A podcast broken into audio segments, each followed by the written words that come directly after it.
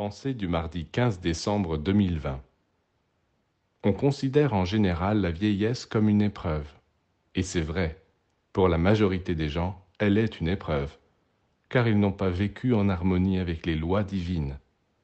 Mais en réalité, la vieillesse peut être la meilleure période de la vie. Pour ceux qui, pendant la jeunesse et l'âge mûr, ont nourri un haut idéal, beaucoup de choses s'améliorent pendant la vieillesse. La compréhension, la lucidité. Comment expliquer cela? On dirait que le cerveau ne suit pas la même évolution que le corps physique.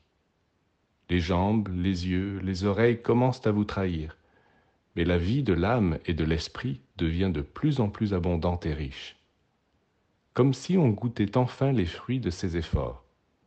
Donc, préparez-vous. Pensez à vivre correctement tant que vous êtes jeune pour pouvoir goûter plus tard de cette abondance de fruits.